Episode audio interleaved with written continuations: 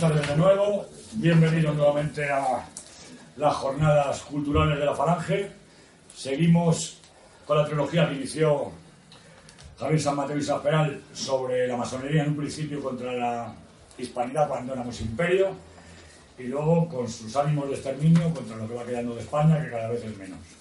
Como ya sabéis, Javier, aparte de, de economista, es escritor, es un investigador de la historia, un enamorado de España como patria, como nación y como Estado, un nacional sindicalista y que tenemos la suerte hoy que cerramos este ciclo, pero ya cuando iniciemos el próximo, después de octubre, porque acabaremos, posiblemente el viernes que viene también tengamos, pero todavía no lo tenemos confirmado, queremos acabar el día de Santiago, el sábado siguiente. Como sabéis, el próximo viernes es víspera del 18 de julio y creo que tenemos bastante que hablar sobre ese tema y si no, pues había una proyección de unos documentos basados precisamente en documentos reales, claro, en lo que dio motivo a la guerra civil y que gracias a Dios la ganamos los que lo tuvimos que ganar.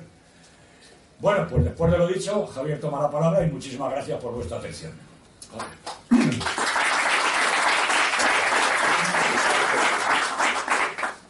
Muchas gracias a todos por vuestra asistencia y espero que esta conferencia que debería ser el fin del ciclo, pero no sé si al final voy a llegar a, completar el ciclo hasta la actualidad, porque la verdad es que el tema es complicado. De la masonería contra España, o la masonería contra la hispanidad, la masonería en definitiva contra España.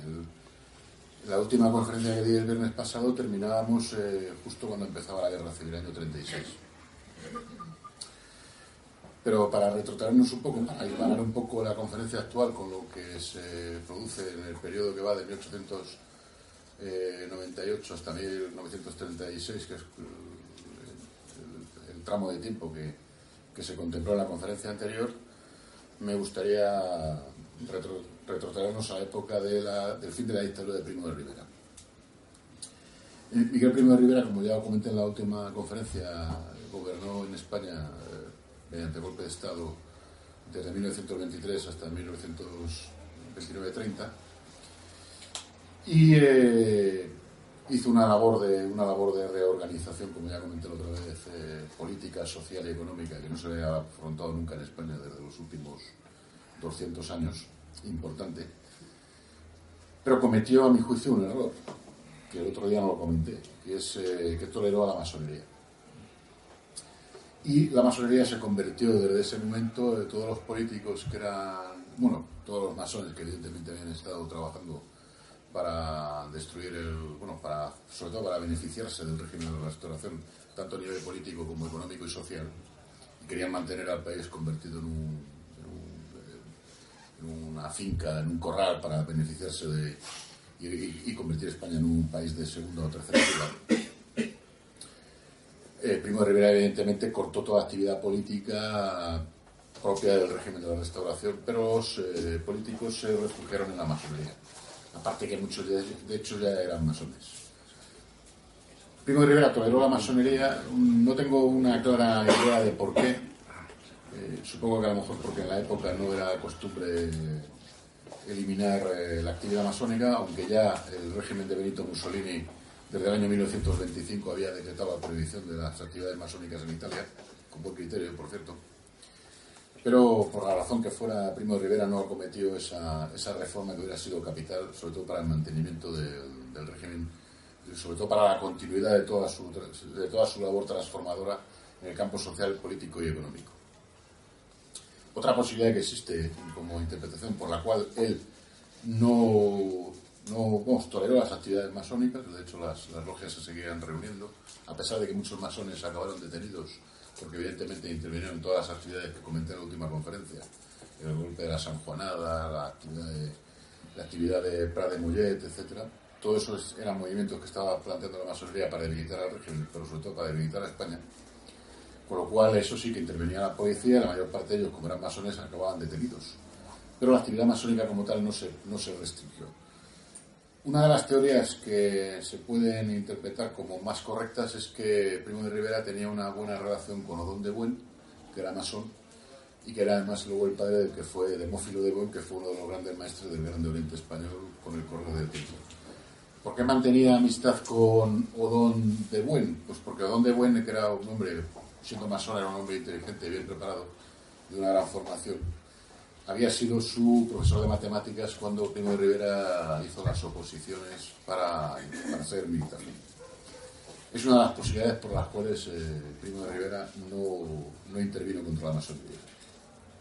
Pero bueno, como ya comenté el, día anterior, eh, la masonería consiguió eh, eliminar el régimen de Primo de Rivera, después atacó directamente a la monarquía, la destruyó, y después, evidentemente, ya su labor destructiva fue directamente contra la nación.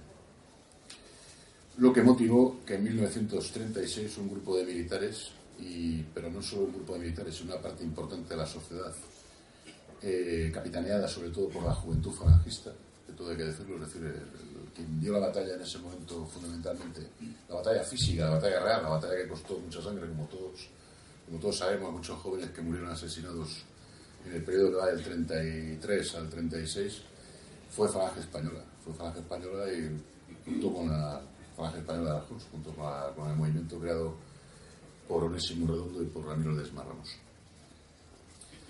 Y evidentemente eh, Falange tenía ya una consideración muy clara y un concepto muy claro de lo que había que hacer con la masonería.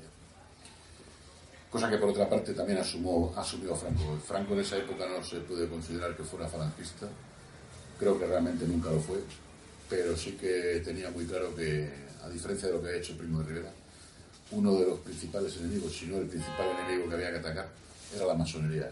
Evidentemente, no solo el marxismo y el comunismo, ni el anarquismo que estaban tratando de destruir y, eliminar completamente a España. Por tanto, la falange que se une rápidamente al movimiento y que, colabora con el, con el movimiento del 18 de julio desde prácticamente los inicios, eh, tiene muy claro que una de las actividades es la falange y la comunión tradicionalista. La comunión tradicionalista no es ninguna novedad porque la comunión tradicionalista había mantenido una actitud contra la masonería desde los tiempos en que se establece la propia comunión tradicionalista, desde la época de, del rey Don Carlos, desde la época de la Primera Guerra Carlista. Pero digamos que el carlismo tenía una actitud contra la masonería fundamentalmente por motivos religiosos y por motivos de interés nacional. Pero la falange tenía claramente una actitud antimasónica no solo por el motivo religioso y el motivo de integridad nacional, sino sobre todo por el motivo social y político. Porque la masonería, evidentemente, es una organización que trata de destruir el tejido social la familia, trata de crear un régimen liberal que aísle al individuo y que lo convierta en una víctima o bien de la sociedad capitalista o del capitalismo de Estado, que es el comunismo. En definitiva, el comunismo es un capitalismo de Estado.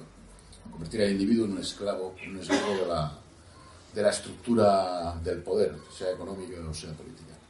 Por tanto, la falange tenía claro desde el primer momento que la masonería había que eh, eliminarla de raíz. Y Franco también. De hecho, Franco, uno de los primeros decretos que firma, sin haber sido todavía nombrado jefe del Estado, cuando es capitán general, cuando es máxima autoridad militar en la región de Canarias, en septiembre del 36 ya emite el primer decreto para, pues, para, la, eliminación y para la prohibición de la actividad masónica. Eh, en 1938, concretamente el 21 de diciembre de 1938, eh, también emite un decreto en el cual faculta a las autoridades de la zona nacional a prohibir toda aquella simbología eh, masónica que se haya ido estableciendo a lo largo de la historia anterior y que sea eh, ofensiva tanto en el aspecto religioso como en el aspecto social y político a la nación española. Aparte de todo eso, ya el 9 de septiembre de 1939, después de la victoria, se crea la ley de responsabilidades eh, políticas, que eh, trata de establecer, trata de, sentar ante los tribunales a todos aquellos que han conspirado contra la nación española y que han tratado de destruirla y que han hecho eh, grandes crímenes, como sabemos que además hubo crímenes de auténtico genocidio, no solo contra políticos, sino contra, contra religiosos, sino un auténtico intento de exterminio de toda aquella parte de la nación española que no estaba dispuesta a someterse al régimen de esclavitud que querían imponer la conjura masónica y comunista. Y dentro de esa ley, dentro de la ley que se decretó, pues, se llamaba Ley de Responsabilidades Políticas, incluía la masonería. Pero como el tema además eh, quedaba bastante todavía por hacer, la masonería es una sociedad muy difícil de combatir, como sabemos, porque es secreta, el 1 de marzo de 1940 establece la ley para la represión de la masonería y el comunismo y crea un tribunal especial para la, para la persecución de los delitos de masonería y establece en algunos casos penas de 30 a 20 años dependiendo de la actividad masónica y de la responsabilidad política y criminal que hayan cometido los masones. Y Franco declara abiertamente que su interés, junto con muchos de los, como he de la falange y de la Unión Tradicionalista, pero marca un interés ya personal, eliminar de raíz a la masonería de España. Cosa que cree conseguida en 1963, por 1963 disuelve el Tribunal para la Represión de la Masonería y del Comunismo y pasa a crear lo que se llama el Tribunal de Orden Público, que me imagino que muchos de ustedes han, conocido por razón de edad, o han oído hablar de ellos si no, si no lo han conocido por razón de edad. Es decir, en 1963 Franco y el régimen de Franco eh, pensó que la masonería había quedado destruida, por lo menos en territorio nacional. Esto es lo que ocurre desde, bueno, desde 1936 a 1939 se desarrolla la guerra, hay una parte de masones que colaboran, como dije el otro día, directamente. La mayor parte de la masonería, empezando por su gran maestre, que es Ángel Rizo, que ya comenté el otro día, se vincula directamente con el Frente Popular. Pero como hay muchos masones que son, no dejan de ser eh, burgueses, la masonería es un movimiento esencialmente burgués, muchos de esos masones dentro del propio régimen, dentro de la propia España controlada, la parte de España que controló el Frente Popular, se vieron a veces sometidos a persecución por ejemplo, el padre de Luis García Berlanga, el famoso director de cine, que luego combatió en la División Azul, el hijo. Pero el padre, que era un político liberal y masón, se, le dijeron que le iban a ir a por los anarquistas, se tuvo que esconder y luego marchó para Tánger. Se evadió a Tánger, lo que pasa es que en Tánger lo detuvieron los nacionales. Y no es el único caso, es decir, hubo muchos otros casos de personas vinculadas a la masonería, pero que como eran gente burguesa con con posibilidades económicas, pues en algún lado del bando republicano, bando rojo, los consideraron enemigos de clase y se vieron también sometidos a un cierto grado de persecución. No obstante a ello, el noventa y tantos por ciento de los masones colaboraron abiertamente con, con el Frente Popular. Una vez que se produce la victoria, eh, el noventa y tantos por ciento de los masones que iban, como dije el otro día, justo por donde se movía el Frente Popular, cuando el gobierno del Frente Popular se marchó a Valencia, el Grande Oriente Español se marchó a Valencia, cuando se fueron a Barcelona. Se fueron a Barcelona y cuando ya vieron que no había nada que hacer, se fueron a Francia. Eh, en Francia, claro, estamos hablando de 1939, se intuye que va a haber una guerra mundial y la mayor parte de los masones piensan que el territorio europeo, sobre todo el territorio continental, es peligroso, por lo cual la mayor parte de la masonería acaba radicada en México. Luego comentaré un poco el tema de cómo se desarrolla la actividad masónica en México. Pero volviendo al tema nacional, es decir, Franco gana la guerra en 1939 y sin embargo eh, tenemos que decir claramente que no consiguió erradicar como él pretendía o como él quería, al menos de una manera radical, eh, la masonería dentro del bando nacional. De hecho, uno de los primeros ministros que tuvo él, aunque no lo sabía, era masón. Pedro Sáenz Rodríguez, que fue el ministro de Educación, que por cierto, tuve que decirlo, no la verdad, pero yo trato de ser objetivo en estos temas, fue un buen ministro de Educación, la ley de educación que hizo Pedro Sáenz Rodríguez, con la cual estudiaron entre, otros mis padres, tanto mi padre como mi madre, además se sentía bastante orgulloso de haber estudiado con aquella ley, que era un nivel, un currículum exigente que preparaba a los españoles para ser competitivos, como por desgracia no lo somos en el sistema educativo, pero Pedro Sáenz Rodríguez era masón. Y lo que pasa es que Franco no lo sabía. Pedro Sáenz Rodríguez era un catedrático, era un hombre de una gran cultura, un hombre de una gran inteligencia, un hombre de una vasta cultura. Había conocido a Franco cuando Franco pasaba ciertas temporadas de descanso durante su ajetreada carrera militar, su ajetreada carrera de guerra en Marruecos, en Oviedo. Como sabéis, eh, Franco ahí en Oviedo fue donde conoció a la que luego fue su mujer, con la que luego se casó. Y conoció allí a Pedro Sáenz Rodríguez. Pero nunca sospechó que fuera masón hasta que lo nombró ministro.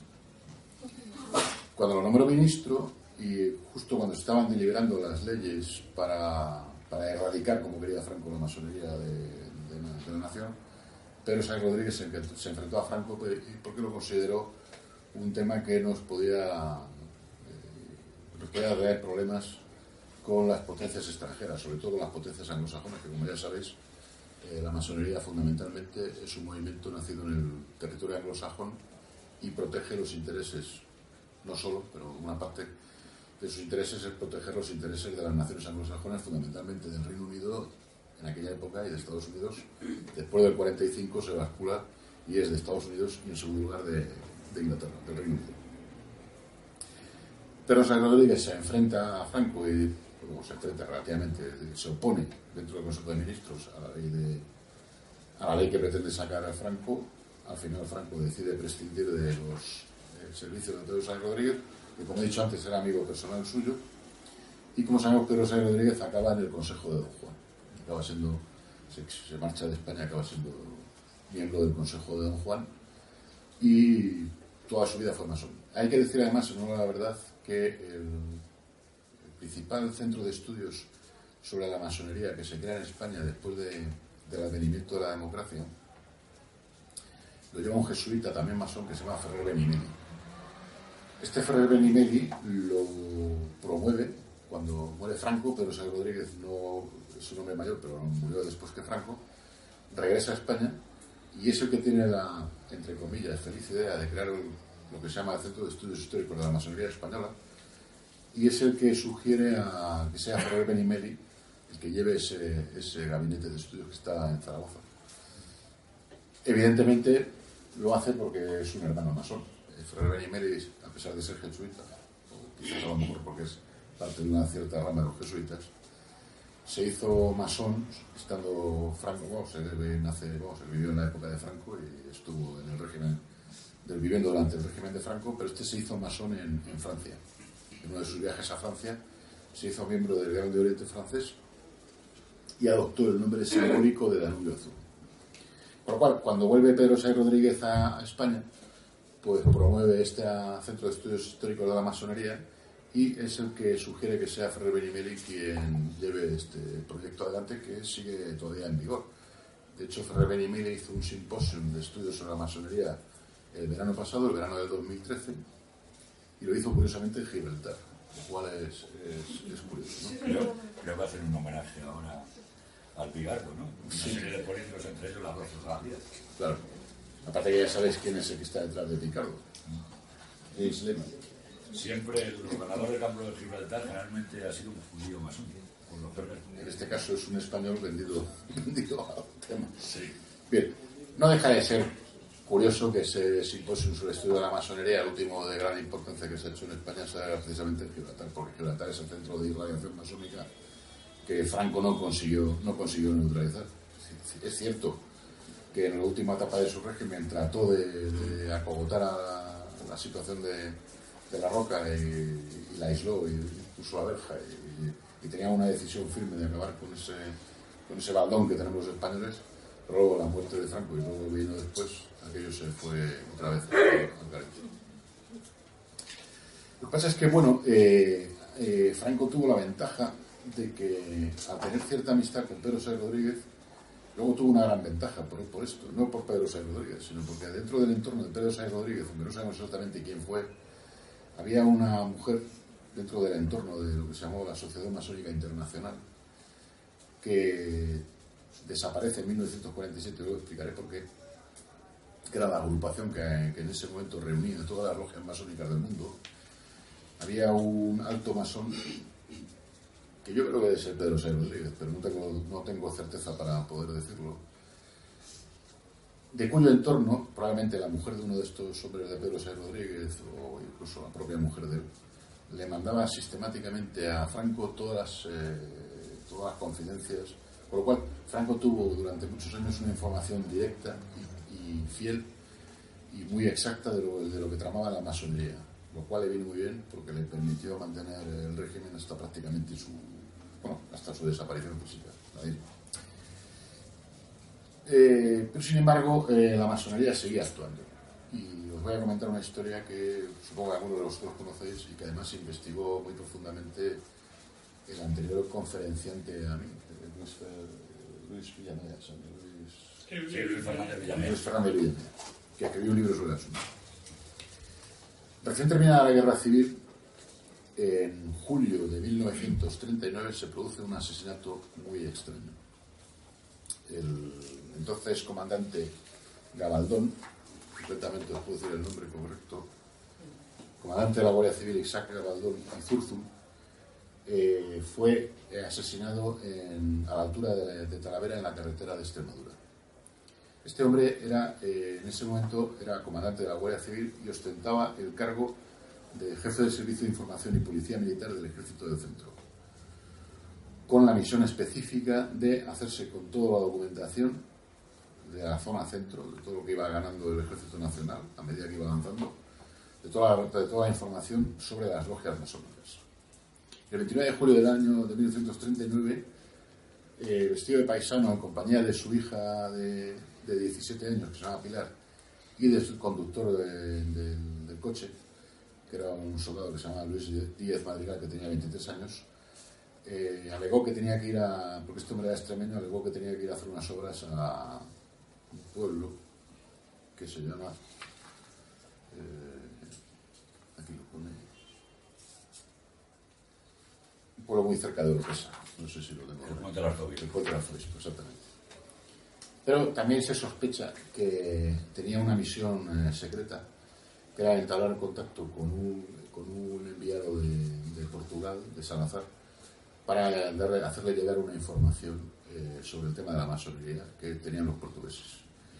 Bueno, el caso es que este hombre de regreso a Madrid es retenido por tres eh, presuntos miembros del ejército, del ejército nacional, pero del ejército, porque ya la guerra había terminado, por lo cual era el único ejército que había en vigor, un teniente, un alférez y un soldado que le piden que les acerque a, les hacen una especie de, no sé si el nombre, pero no, es como el equivalente al autostop, y les piden que les lleven a Talavera.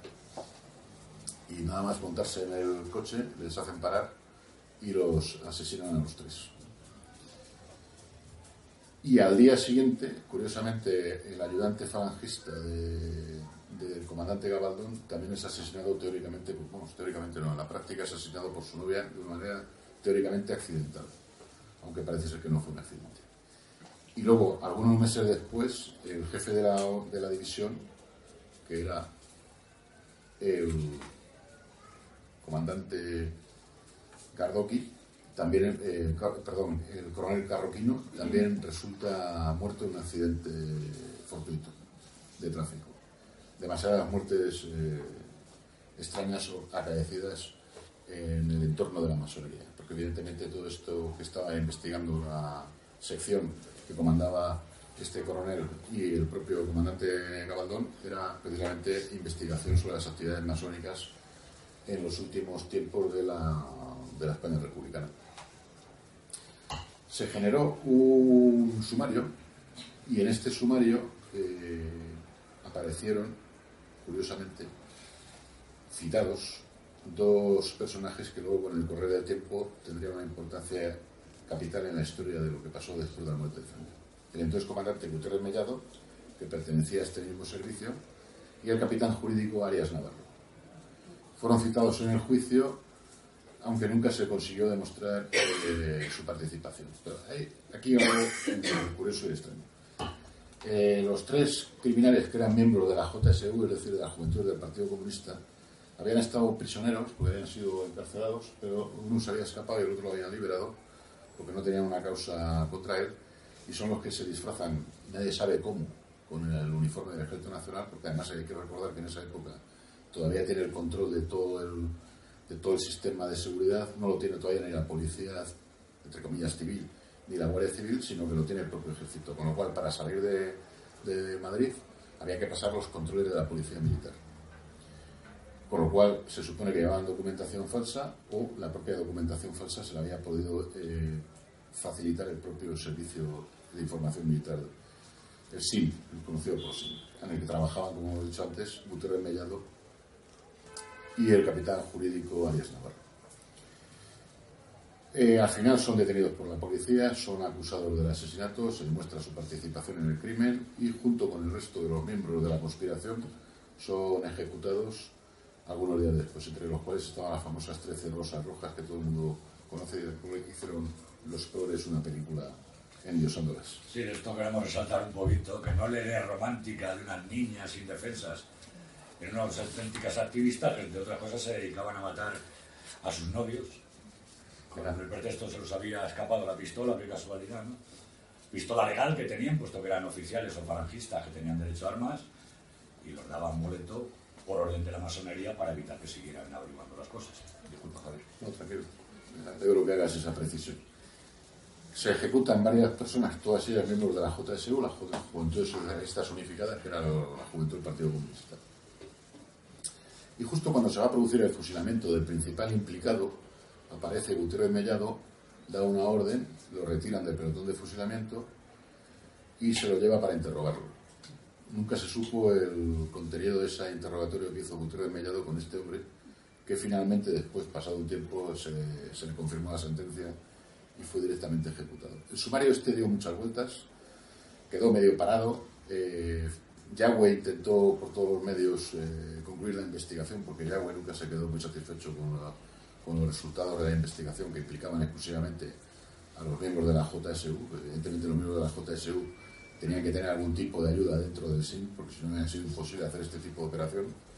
Y lo que estaba claro es que esta operación estaba destinada a dos objetivos importantes. Uno era evitar que cierta información eh, pasara a control del bando nacional, control de Franco, control de la Falange, y evidentemente, por otra parte, mantener la identidad secreta de algunos miembros del propio Servicio de Información Militar que seguramente estaban metidos dentro de la masonería, como creo que luego quedó patente a partir de la, a partir de la transición. Evidentemente, Gutiérrez Mellado jugó un papel que todos conocemos en el proceso de demolición del régimen anterior y evidentemente no lo hacía por, porque se hubiera salido de una inspiración inmediata. ¿no? Que en el entorno de Gutiérrez Mellado yo tengo cierta sospecha de que, de que no solo él, sino todo el entorno que ha rodeado a la figura de Gutiérrez Mellado es un entorno masónico. Bien, este es un fenómeno que demuestra que eh, la lucha que entabla eh, Franco, que entabla las fuerzas nacionales y que entabla la falange contra la masonería es una lucha sin cuartel y es una lucha difícil que se mantiene a lo largo de ciertos años, vamos, a lo largo de todo el régimen y que mm, de alguna manera la, masonería no ha conseguido, no hemos conseguido o no se consiguió eliminarla tal y como se hubiera, debido hacer. Bien, eh, el régimen transcurre, vamos a hacer ahora una, una, historia del régimen de Franco, porque no creo que sea el momento ni el lugar apropiado pero sabéis que a partir de, del año 1953, bueno, mejor dicho, eh, a partir de 1945 eh, se produce la victoria de los aliados, eh, norteamericanos, británicos y rusos fundamentalmente, son los que, que vencer en la guerra, de los cuales fundamentalmente los dos primeros son potencias masónicas de primer orden. De hecho, como he dicho antes, en 1947, por intervención americana, se disuelve la Asociación Masónica Internacional y se crean una serie de asociaciones que ya están controladas directamente por, los propios norteamericanos. Como consecuencia de aquello, el régimen de Franco sufre un aislamiento por parte de las potencias masónicas y eh, se salva el régimen de Franco por una actividad, eh, por la unión que consigue tener del pueblo español con el propio régimen porque trabajamos, trabajaron, yo entonces no vivía, pero trabajaron nuestros padres y nuestros abuelos codo con codo para evitar volver a repetirse la situación que habían vivido pocos años atrás. Con lo cual, al final, los propios eh, regímenes victoriosos de la guerra, de la Segunda Guerra Mundial, se ven obligados a negociar con Franco. No a eliminar el régimen de Franco, sino que se ven obligados a negociar con Franco. De manera que en 1953 se producen los acuerdos entre Estados Unidos y eh, el régimen de Franco. Como consecuencia de eso hay una negociación entre, eh, entre el Estado americano, entre el gobierno de los Estados Unidos y España, por el cual se crean las bases norteamericanas. Al volver a territorio, es, bueno, al volver no, porque no habían estado nunca, implantarse en territorio español las bases norteamericanas, una de las cosas que piden es que se dé o se revoque la ley que en ese momento en vigor que impide el asentamiento de cualquier tipo de organización masónica en el territorio nacional y que se haga una excepción para las bases, exclusivamente para las bases norteamericanas, porque una parte muy importante de la oficialidad norteamericana son masones, como todos sabemos, empezando por los propios, sobre todo los altos jefes del ejército americano, han sido toda la vida masones. Y al final Franco admite esa excepción, pero eh, con la condición de que no puedan eh, hacer actividad masónica fuera de la, de la, base militar. Pero claro, evidentemente esto al final acaba generando un brote que luego tiene sus, sus, consecuencias. El régimen de Franco se mantiene, tiene que hacer determinadas reformas, pero se mantiene íntegro en, su, en sus condiciones. Y eh, lo que pasa es que, claro, evidentemente las personas que estuvieron dentro del régimen se van haciendo mayores y la mano derecha de Franco en, el régimen había sido durante mucho tiempo Agustín Murillo Grandes, que fue nombrado presidente del gobierno, muere y entonces Franco echa mano de Carrero Blanco. Pero Carrero Blanco mantiene exactamente los mismos principios que eh, le habían animado a unirse al movimiento nacional. Os quiero leer un documento que además lo citan los masones para que veamos hasta qué punto eh, Carrero Blanco era un hombre que querían eliminar.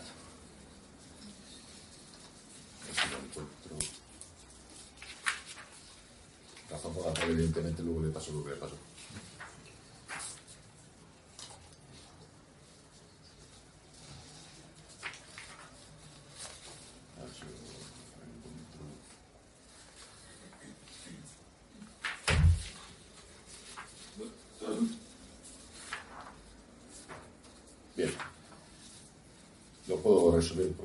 El texto no lo encuentro a mano, pero bueno. Eh,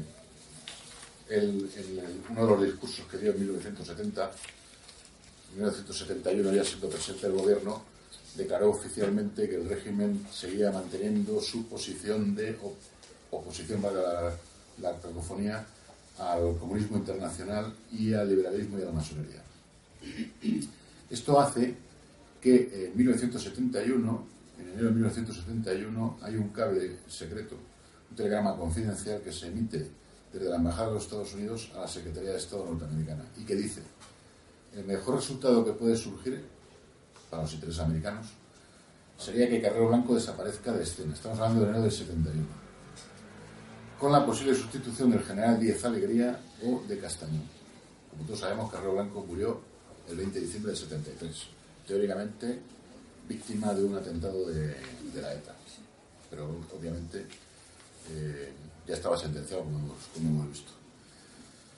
A partir de la muerte de Carrero Blanco, eh, el régimen empieza prácticamente a desaparecer. Eh, Franco está ya con tratamiento médico por el Parkinson, lo cual parece ser que le, le provocaba ciertos desórdenes, sobre todo de carácter anímico. Bueno, quien ha conocido un enfermo de Parkinson, yo lo he conocido porque tuve un pariente de, que padeció el Parkinson, además falleció como consecuencia del mismo, y les cambia completamente la personalidad. Franco era un hombre animoso, valiente y arrojado, pero en ese momento se convirtió en un hombre, no te digo que pusilánime, pero muy condicionado ya por la situación de deterioro físico y deterioro anímico que le producía la propia enfermedad y propio, la propia medicación. Eh, curiosamente y extrañamente, a Carrero Blanco lo sustituye a la presidencia de gobierno Carlos Aguilar Navarro, que como hemos dicho antes, es un hombre que al principio de la, de la victoria, o sea, de la guerra, mm, había miembros del régimen de Franco que tenían ciertas sospechas de que no era un hombre suficientemente leal. Y estas sospechas tenían también su razón de ser porque hay que recordar que Arias Navarro cuando terminó la carrera era un estudiante muy brillante y un hombre muy inteligente, todavía decirlo, yo ya he dicho antemano que trato de ser objetivo. Había ganado tres oposiciones, una de ellas la del cuerpo jurídico militar, era notario también en proposición y y dentro de, esa época, donde tenía una brillante carrera universitaria, eh, acabó siendo un miembro destacado del Ministerio de Justicia, en el cual coincidió con, Azaña. Y Azaña lo, lo, lo catequizó como secretario personal. Se dice que en aquella época Arias Navarro no ocultaba sus ideas izquierdistas o incluso sus ideas de tipo liberal masónico. Pero luego, evidentemente, no sabemos exactamente muy bien por qué, cuando le pilla la guerra en Málaga, se une al alzamiento nacional y además se convierte en un eficaz elemento de las fuerzas nacionales eh, sobre todo en la persecución de los, de los enemigos de la, de nueva situación española. Razón por la cual, evidentemente, acreditó una fama que le permitió, con el correr del tiempo, que fuera considerado un hombre fiel y leal al régimen y fuera nombrado presidente del gobierno. No obstante ello, Utrera Molina seguía, que entonces fue nombrado ministro secretario general del movimiento, tuvo varias reuniones con Franco que cuenta en sus memorias en las cuales le advertía que, que Arias Navarro no era en absoluto una persona de confianza y que probablemente sería el primer elemento en tratar de hacer una demolición del régimen en cuanto Franco desapareciera. Una demolición probablemente más controlada que la que luego se llevó a la práctica, pero era un hombre nada leal al, régimen de Franco, como luego se, demostró.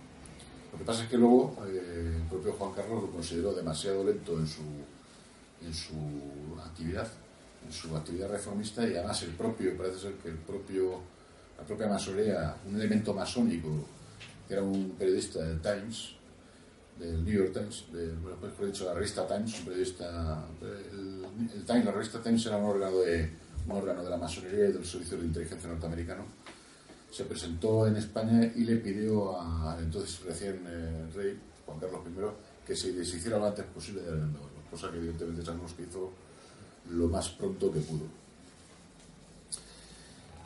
Arias Navarro intenta hacer una reforma, probablemente porque por razón de la edad seguramente ya no era un hombre con las eh, ideas también de la propia juventud tan revolucionarias como suele ser la gente joven y probablemente hubiera tratado dentro de que iba a destrozar el régimen de Franco, pero no iba a hacer una demolición tan salvaje como la que después se hizo. Pero claro, esto evidentemente no interesaba los intereses, valga la redundancia, de la masonería internacional. La masonería internacional, después de la victoria aliada, se reorganiza de una manera radical, hasta el punto de que las, las logias masónicas de hoy en día tienen ya mucha menos importancia que la que tenían antiguamente porque se han creado entidades supranacionales que al que integran a las masonerías eh, nacionales, pero que tienen mucho más poder que ellas, como son el Club Bilderberg, como es el CFR, como es la Trilateral, etc. que está ahí nuestro querido presidente. La ONU, la, la ONU es una organización totalmente masónica, la UNESCO, y ya son organizaciones mucho más eh, transnacionales, con lo cual las propias logias eh, regionales, nacionales, como lo queremos llamar, tienen cada vez menos potencia de la que tenían antiguamente. Por, por, es la razón por la cual se disuelve la, la Asociación Masónica Internacional, porque ya los norteamericanos tienen un proyecto distinto. Entonces, eh, ya digo que en 1976 los norteamericanos le envían un emisario, que por cierto era de origen belga, a Juan Carlos para que acelere la salida de Arias Navarro del poder. Aquí todo hay que decir, porque yo estoy harto de escuchar, y supongo que vosotros lo escucharéis también como yo en la, en la televisión, en los programas, que, Franco, eh, perdón, que Juan Carlos heredó poderes absolutos del régimen de Franco, algo que, es totalmente falso. Eh, el régimen de Franco era un régimen completamente institucionalizado, legalizado, tenía unos principios fundamentales, no hacía falta tener una constitución, la constitución es un invento francés, hay muchos países, por ejemplo, el Reino Unido no, tiene, no se rige por una constitución, España nunca se rigió por una constitución, es un injerto masónico que nos metieron a partir, de 1812 y que, ha funcionado siempre, como sabemos, eh, pésimamente. Y lo que hace el régimen de Franco es crear un régimen institucional nuevo, pero basado en la tradición española de toda la vida, con las famosas leyes y principios del movimiento, las leyes fundamentales del reino.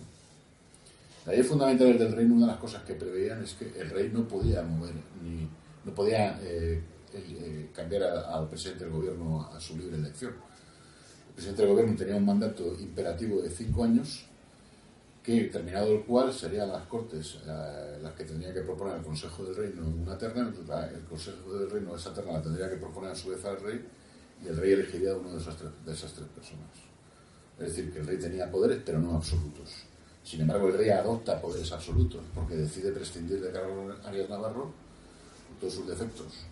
Eh, pues se infringe la propia norma por la cual Carlos Navarro es presidente del gobierno y le obligan a dimitir. Con lo cual, a partir de ese momento, eh, ahí yo lo llamo un golpe de Estado. Esto es un golpe de Estado, se, se mire por donde se mire. Y se nombra Adolfo Suárez, con un sistema, como todos sabéis, un tanto rocambolesco. Eh, los que muñen el tema del nombramiento de Adolfo Suárez son, son fundamentalmente el propio Juan Carlos I y Torcuato Fernández Miranda de común acuerdo. La idea de estos, eh, porque eh, Adolfo Suárez era un, perfecto desconocido, solo era conocido en el régimen, solo era conocido a nivel de Secretaría General del Movimiento, pero que es exclusivamente la organización administrativa de la Secretaría General del Movimiento, porque era lo que estaban en Madrid, porque la carrera de Adolfo Suárez es un tanto peculiar. Adolfo Suárez es hijo de un republicano, que además luego por circunstancias que no vienen al caso abandonó la familia, pero a su vez es hijo de una mujer muy devota y muy católica. Adolfo Suárez inicia su juventud en la Juventud de la Acción Católica, que en ese momento era una asociación que tenía sus más y sus menos Falange. Por tanto, cuando dicen que José Antonio era falangista, esto que Adolfo Suárez era falangista, a mí me hace bastante gracia. ¿Cuándo se convierte en falangista Adolfo Suárez? Pues con el correr del tiempo acaba conociendo, porque bueno, conoce en Ávila a R. Tejedor, cuando es gobernador civil de Ávila. Este es un chico bastante despierto y además bastante pelota, Además lo fue siempre, es decir, muy espabilado para saber dónde, el famoso dicho español de arraigarse al árbol que mejor sopraba.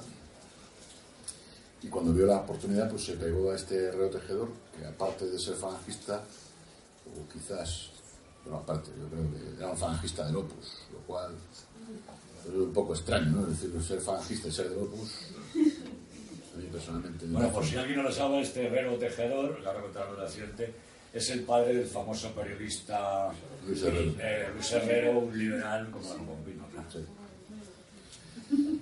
Pues Herrero Tejedor, este hombre se arrima a Herrero Tejedor. Herrero Tejedor es un chico espabilado, un chico que tiene buena, como todos sabemos, lo recordamos, hombre con buena imagen, buena verborrea, y lo acaba convirtiendo en secretario personal suyo cuando Herrero Tejedor es nombrado ministro secretario general del movimiento, lo lleva a Secretaría General del Movimiento, que es cuando se pone por primera vez Adolfo Suárez una camisa azul. Hasta ese momento no la había llevado nunca. Pero es un perfecto desconocido. De hecho, mi padre estuvo, mi padre se, se afilia a la OJ el 1 de abril de 1900. La OJ era la organización juvenil de, de Falange. Mi padre se afilia a la OJ el 1 de abril de 1939 con nueve años y, muere siendo falangista en 1997, con lo cual conocía la falange bastante bien por dentro. Y además de eso, mi padre estuvo trabajando en la organización, estuvo en la OJ, luego pasó a ser el Frente de Juventudes y luego la OG. Y estuvo metido en Secretaría, en Secretaría General del Movimiento toda su vida, pero no como un burócrata, sino como un hombre de acción en, en lo que es la formación de la juventud española que era uno de los grandes retos que tenía la falange española y era uno de los grandes retos que también preocupaba mucho a Franco. Y cuando mi padre ve que nombran, eh, ministro, eh, que nombra ministro secretario general del movimiento Adolfo Suárez, que eso quedó literalmente en piedra, que era un perfecto desconocido dentro de lo que era. Anda que no había gente del falange o, con mucho más eh, trayectoria falangista y con mucho más méritos como para que nombrara este ministro secretario general del movimiento.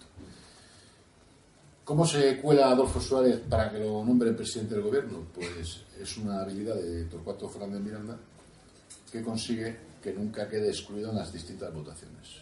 Los candidatos para en aquella época, más o menos afines o que se consideraban más o menos idóneos para sustituir a Lear Navarro, dentro del sistema aperturista, ¿eh? dentro de aperturista, que ya había calado en el régimen, porque ya había hecho que cuando nosotros éramos, o que no estábamos eh, eh, lo que no queríamos cambiar en definitiva, nos llamaban el búnker, incluido nosotros que éramos falangistas, no solo fue.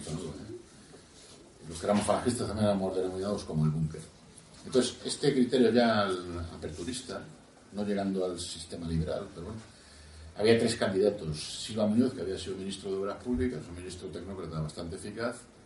Eh, Areiza, que había sido en tiempo el ministro de Asuntos Exteriores, y, eh, y, este, y este Fraga, directamente, la Fraga, la Fraga, no, Fraga no, Areiza. López Bravo y Sion. exactamente, López Bravo.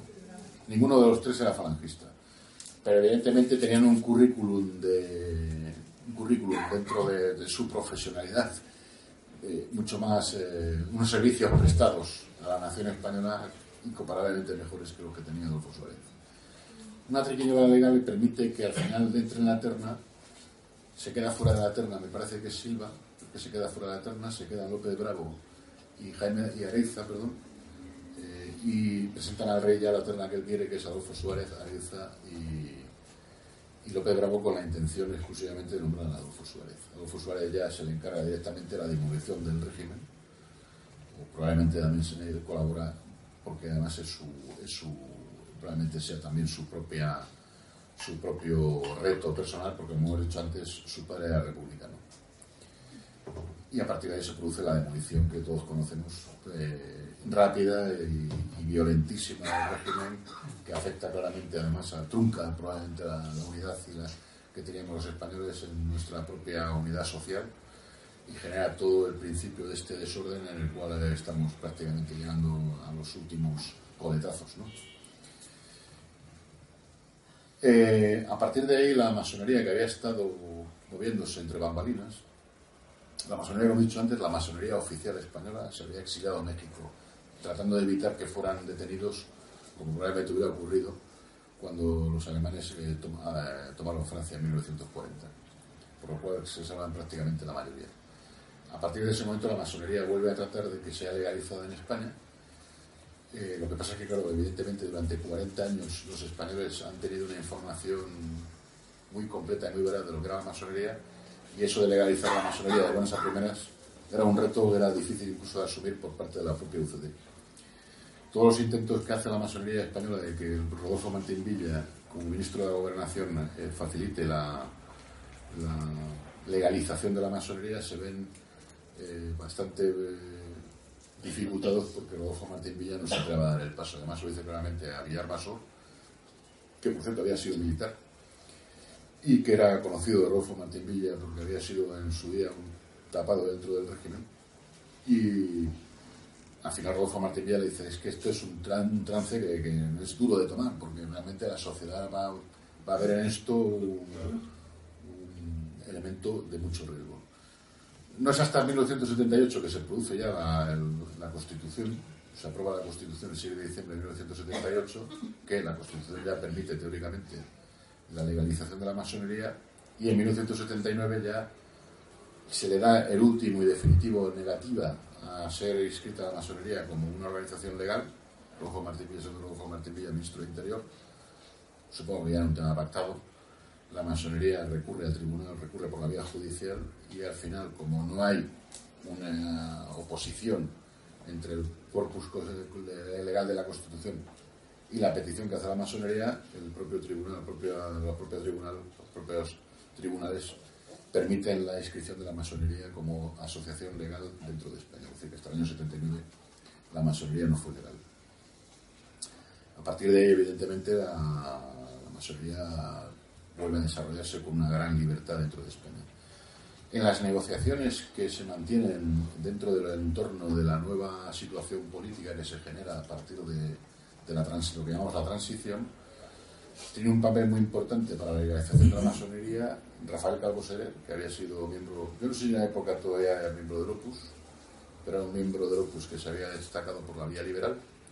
Ruiz Jiménez, que había sido ministro en la época de Franco, Ruiz Jiménez asume como católico militante el Concilio Vaticano en su integridad y a partir de que se produce el Concilio Vaticano en su integridad, el Concilio Vaticano es un concilio que como todos sabemos, si no lo sabemos os lo puedo adelantar, es un concilio en el que trabaja abiertamente la masonería para cambiar eh, los principios doctrinales de la Iglesia Católica. De hecho, el, Concilio Vaticano II eh, se mueve entre bambalinas la masonería.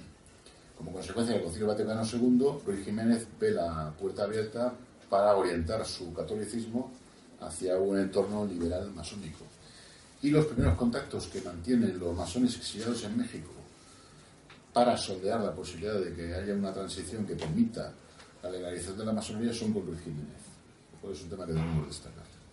Más adelante, estamos hablando del año 64, 1964, el Concilio Vaticano es del 62 yo creo que el Concilio Vaticano II tiene también una importancia grave para el devenir del propio régimen de Franco en el aspecto de lo que estamos hablando de la masonería.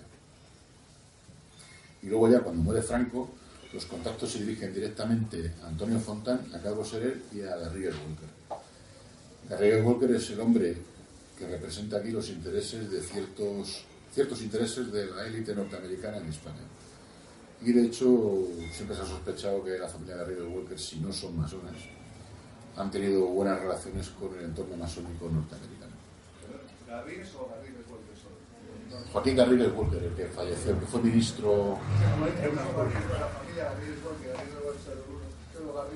No, Garrigues Walker en la familia son varios, porque actualmente eh, Joaquín Garrigues Walker, me parece que muere poquito después de empezar la transición, llegó a ser ministro con Suárez.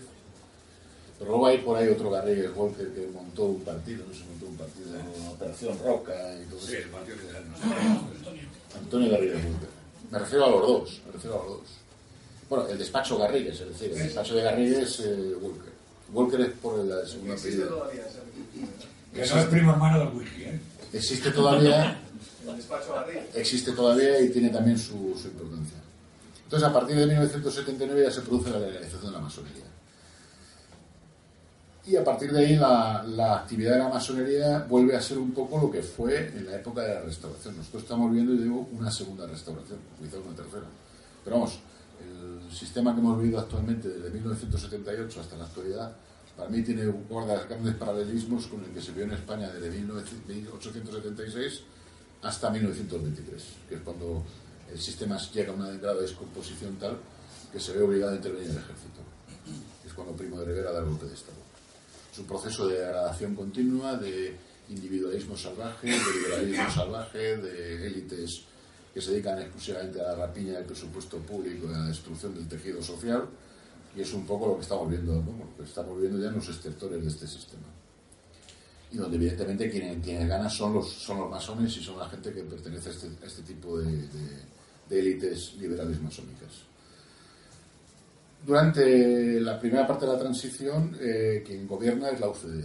Y en esos gobiernos de UCD hay cuatro nombres que yo no digo que sean masones, pero que están dentro de la órbita de ese entramado que hemos dicho antes que es supra masónico internacional. Por un lado está Mayor Zaragoza, Federico Mayor Zaragoza, que yo no digo que sea masón, porque no lo puedo demostrar, pero es un hombre que es, eh, ha tenido grandes cargos en la UNESCO, fue ministro en la época de Adolfo Suárez y es un hombre que está ahora mismo en lo que se llama la nueva era, la New Age, que es un movimiento filosófico, entre comillas, que, que promueven los masones, como ya ha explicado en su libro reciente, reciente publicación el padre Manuel Guerra. Francisco eh, Fernández Ordóñez, que fue ministro en la época de Adolfo Suárez, que es el promotor de la ley del divorcio. Yo no digo que sea masón Francisco Fernández Ordóñez, que luego fue ministro de la fue ministro de Hacienda con el con, Felipe González. Y secretario general del INI con Franco. Y secretario general del INI. Estaba por todos los sitios. Pero evidentemente es un hombre que también se mueve en esos entornos, buenas relaciones con el entorno de Gibraltar, con la vía de Gibraltar, que como sabemos es el sitio donde ha irradiado siempre la masonería en España, y que además fue un hombre que luego, si mal no recuerdo, fue nombrado sí por el gobierno británico. Cosa que evidentemente yo no digo que sea masón, porque yo no tengo capacidad de demostrar que fuera masón, pero desde luego antimasón no era. Y hay dos nombres más que también son miembros de los gobiernos de Adolfo Suárez, que yo no digo que sean masones, pero desde luego no son antimasones. Uno de ellos es eh, Goliart, que luego ha sido con el Partido Socialista Obrero Español nombrado eh, director general de Radio Televisión ya en su última etapa vital, y Punset. Punset es el gran apóstol de la, de la nueva era, que además ha tenido durante años un programa en televisión que le ha permitido ser el vocero y el portavoz de toda la ideología, de toda esta ideología que nos ha impregnado hacia, hacia, el, hacia el movimiento actual para lavar el, el cerebro de las juventudes, de las generaciones que han ido sucediéndose en España desde 1978 y que permite que la juventud y muchas generaciones que ya tampoco son tan jóvenes eh, estén viviendo dentro de este, de este régimen sin advertir y sin darse cuenta del gran peligro que corren tanto a nivel individual como a nivel, como a nivel personal como a nivel familiar que mucha gente no se está dando cuenta de realmente que estamos en un, en un polvorín a punto de. A punto de estallar. Pues evidentemente Punset, que le han dado una... Yo no sé si el programa de Punset se, se emite, todavía, se emite todavía, pero le han dado durante años con la independencia de quien gobernara, igual que gobernara el PP, que el PSOE ha tenido permanentemente su tribuna para adoctrinar con el concepto nueva era. Esos son cuatro ministros nombrados por Adolfo Suárez, que yo no digo que fueran masones, pero puedo advertir claramente que no son enemigos de la masonería. Luego ya en 1982 viene el, el cambio de gobierno con, con, el Partido Socialista Obrero Español, que vamos a ver un partido que está trufado de masones desde prácticamente desde antes de la guerra civil, como ya hemos visto en la taberna Laura. Exactamente. Y donde evidentemente algunos no se ocultan. Todos sabemos que el que fue ministro de. Creo que fue ministro de Exteriores, este el canario. Eh, ¿Cómo se llama este hombre? Dime. Saavedra. Eh, nunca ha ocultado su pertenencia a la masonería, tampoco oculta su condición. Tampoco oculta, tampoco oculta su condición de homosexual. Luego recientemente ha sido ministro con Zapatero Badamonde, eh, que también es masón y que también se ha hecho fotos con el mandil. Y luego evidentemente están los que no dicen claramente ni públicamente que son masones, pero que sabemos evidentemente que el Partido Socialista Obrero Español ha hecho una política eh, fiel a los principios de la masonería desde que toma el poder en 1982 y luego con la posterioridad, con la posterior llegada de Zapatero, eh, que llega como consecuencia de un atentado, de que es el atentado del 11 de marzo, que, está a mi juicio todavía, vamos, a mi juicio, juicio de todos los españoles, está sin resolver, y me, me, me hace la sensación de que va a quedar sin resolver, y que permite la llegada de Zapatero, y Zapatero ya convierte, ya da el paso definitivo a crear en España un régimen abiertamente laicista, masónico, educación para la ciudadanía, matrimonio homosexual, fin, todo lo que ya conocemos, hasta la fecha actual. Eh, y como luego todos sabemos eh, y somos conscientes, porque lo estamos viendo actualmente, después de gobernar el PSOE durante muchos años, desde el 82 hasta el 96, le sucedió Aznar en el poder, y Aznar en el poder también tuvo ministros ligados a la masonería. Concretamente, no sé si conocéis, os voy a dar un, dato que me imagino que vosotros lo conocéis, hubo un escándalo que se medio tapó, eh, que afectaba a un señor que fue ministro con, con José María Aznar, que se llamaba Piqué. Piqué fue ministro de Industria y Piqué estuvo metido hasta las cejas en un escándalo financiero que es el escándalo de Cross y el hombre de paja de Piqué era Miguel Ángel Furulla de Franco, que fue gran maestre de, de gran maestre de la Gran Logia Española, con sede en la calle Juan Ramón Jiménez número 6, que sigue existiendo. Y este hubo un sumario judicial, como pasa siempre con los sumarios judiciales, en los que están envueltos hombres vinculados a la a la secta, luego se acaban tapando y terminan en nada. Pero vamos, en la empresa podéis verlo, podéis rastrearlo por internet, que, que salen todas las noticias del, tema este del escándalo. Que es, yo no digo que Piqué fuera masón, pero claro, que esté metido en un negocio con el gran maestre de la gran logia española, da que pensar. Después de salir Zapatero del gobierno, ha venido Rajoy. Rajoy eh, decía Jaime Balmes, no sé si habéis, habéis oído hablar de Jaime Balmes, que fue un gran presbítero y un gran filósofo de la segunda mitad del siglo XIX, dijo que cuando se hablaba del Partido Conservador, en aquella época, estamos hablando de la época de, la reina Isabel II, que estaba muy bien dicho del Partido Conservador porque se dedicaba a conservar todos los logros de la revolución. ¿Qué es lo que ha hecho Mariano Rajoy como Partido Conservador?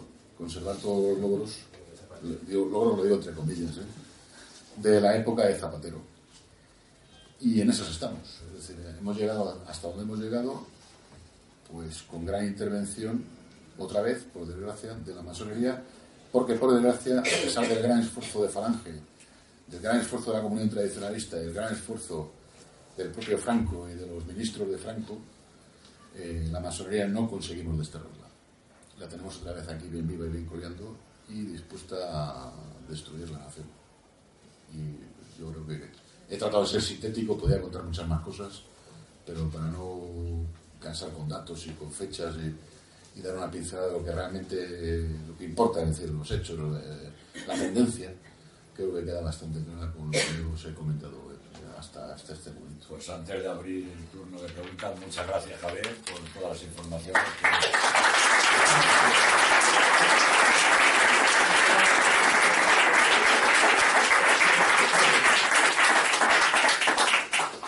quiere preguntar algo, por favor? A ver, una mano veo por ahí.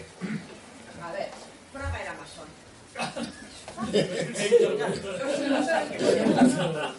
¿Le puedes contestar tú? No. No, perdón, no, es que no quiera contestar yo. Eh, presento a Manolo, que me imagino que lo conocéis todos.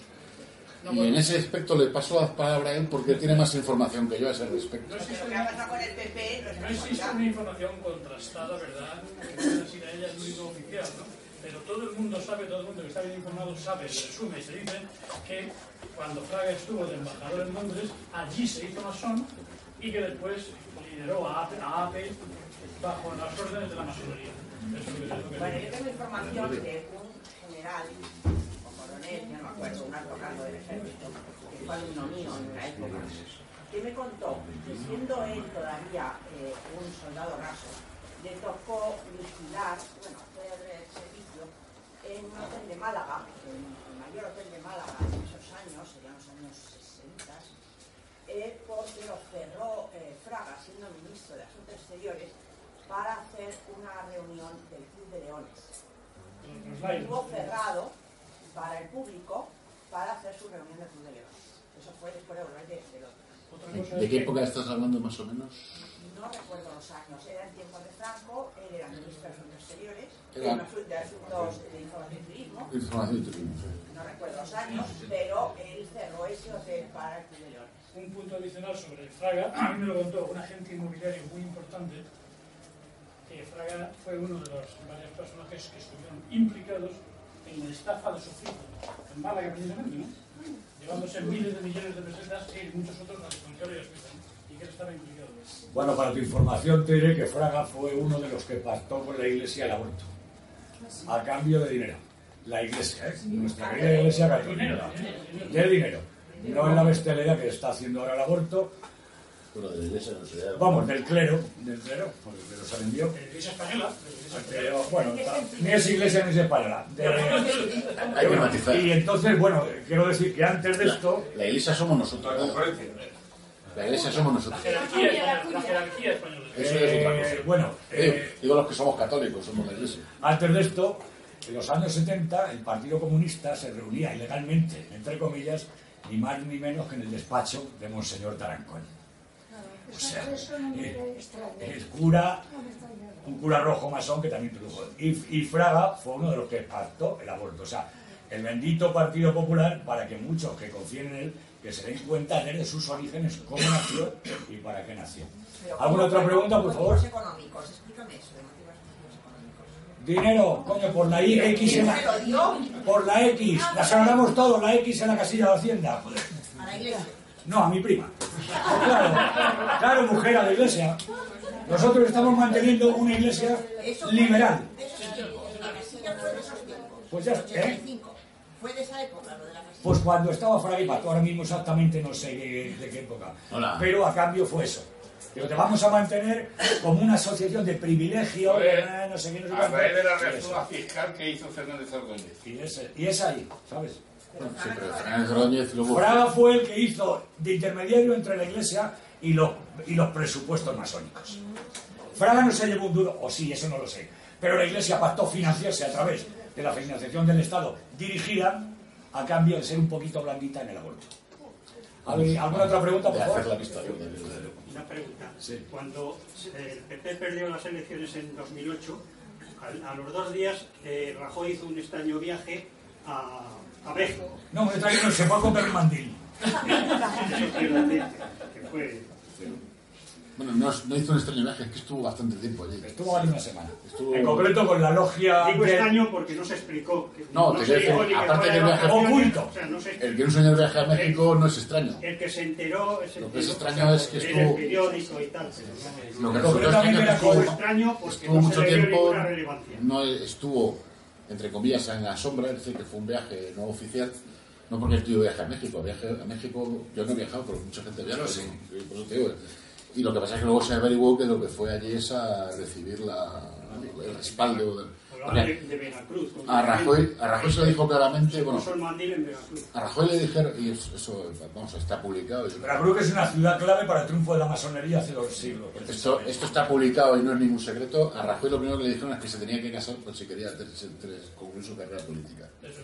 Y además lo dijo el propio Fraga. Fraga le dijo, déjese de mariconadas y cásese. y y, tal. y luego ya lo siguiente que le dijeron es, porque claro, el hombre estaba ahí contra Zapatero y no hacía propaganda. El hombre también, aunque sea registrado de la propiedad, y que parece que es registrado de la propiedad industrial, como político yo le veo muy limitadito, en el sentido de que no es un hombre que sea capaz de enfrentarse a un, a un oponente político y, darle, y, darle, y darle un poco de cera, ¿no?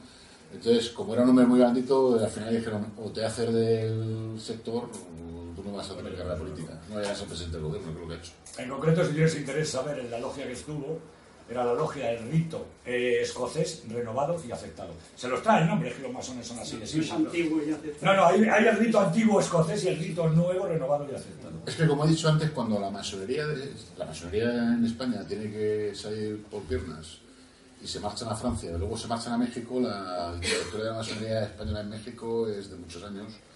Además tiene una relación un tanto peculiar, porque la masonería de México es eh, subsidiaria completa de la masonería, de, lo que se llama la eh, el sector sur de la masonería estadounidense, lo que está dividida la, la masonería estadounidense está a nivel organizativo estamos hablando, igual que aquí hay eh, comunidades autónomas, la masonería tiene su propia organización. Entonces, la jurisdicción del sur de la masonería norteamericana es la que controla la masonería mexicana. De hecho, cuando los masones españoles se van a México, acostumbrados a un cierto desorden que tenían aquí, deciden instalarse masónicamente allí por su cuenta riesgo. Les advierten que no pueden porque tienen que tener legalización de la masonería mexicana y al final se avienen en una negociación con la masonería mexicana para que la masonería mexicana le permita instalarse y, organizar la, lo que se llama el, el Oriente, el Grande Oriente Español, organizarlo dentro de México, legalizado y respaldado por México. Por tanto, no es de, eso, no es de extrañar que, que alguien que quiera vincularse a la masonería española utilice el puente mexicano. Perdón, de los cuatro nombres que dijo antes, no eh, acabó con Punset, el anterior a Oliar. Fue ministro de Defensa. Alberto Oliar. Alberto Oliar, fue ministro de Defensa. Que en concreto uno de sus hijos fue detenido por activista de Fuerza Nueva. Otra pregunta, por favor. Solamente recordaros que yo he visto a Claver Iván vestir la camisa azul y que ha sido el único ministro en toda la historia de España que ha detectado cuatro ministerios.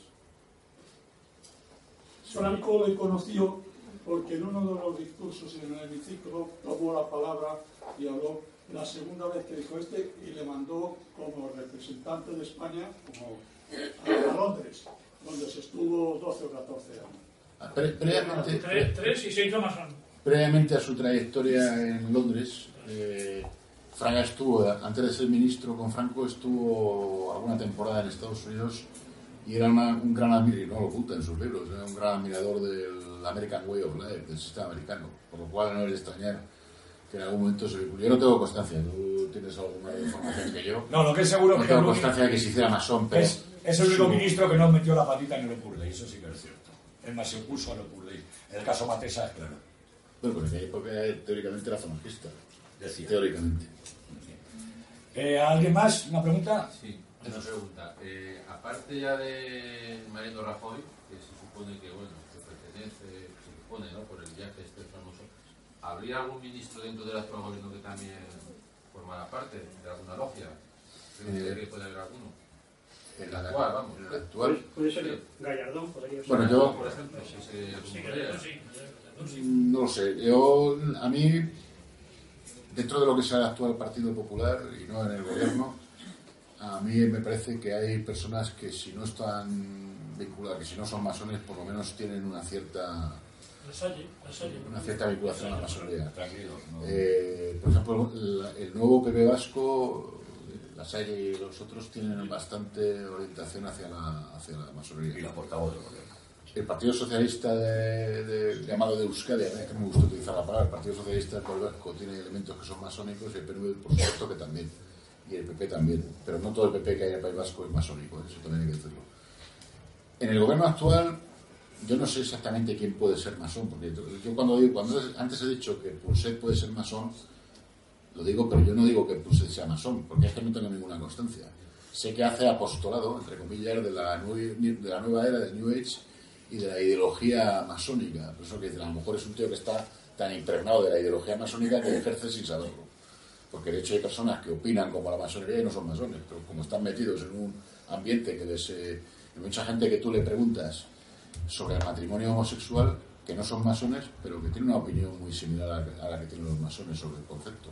¿Pero por qué? Porque están ahí impregnados de una propaganda. Dentro de ese entorno, a mí, por ejemplo, una persona que me parece muy vinculada a la masonería ideológicamente, y no digo que sea masón, masona en este caso, es Esperanza Aguirre. Esperanza Aguirre es una persona que sustenta opiniones muy similares a la masonería norteamericana y que de hecho le gustaría tener le gustaría convertir a España en una filial en el 53 estado de Estados Unidos lo que me. Se dice que es un miembro de la masonería rectificada escocesa. Se dice se dice Y es una de permanente hecho- en el Club de Bilderberg. de hecho como sabéis estuvo en el funeral de la gran iba a decir un nombre Thatcher una de las personalidades que fue al funeral que pa- creo que es indigno es decir que una autoridad española vaya al funeral de semejante semejante espécimen como fue Margaret Thatcher ¿no? pues esta fue Esperanza Aguirre fue y además no tuvo ningún inconveniente de hacerse una foto por cierto con mantilla española para mayor in- Me parece más inclinada, precisamente, más simpatía por, el, por eh, Inglaterra ¿no? que por Estados Unidos. es que es lo mismo Creo que lo- a efecto Ya, lo que demuestra simpatía por el Reino Unido. Pero ha ido a Bilderberg. Hay un tema que a mí me parece importante que subrayar con respecto a lo que dice. Ha ido a Bilderberg y además no ha querido decir lo que se comentó en su reunión en Bilderberg, porque dice que es secreto. Entonces, una persona que guarda un secreto de una reunión, para mí ya no tiene ninguna confianza. Si te vas a una reunión donde se están eh, debatiendo temas que al final van a afectarnos a los, a los ciudadanos de este mundo, que menos que explicarlo, ¿no? Eso es un tema de transparencia y de verdadera, de verdadera libertad. Porque lo que vivimos no es un régimen de libertad, pero obviamente. A ver, ¿alguien más? A ver, por favor, usted. Luego vas tú. Eh, Don Juan y, ¿Perdón? Directamente.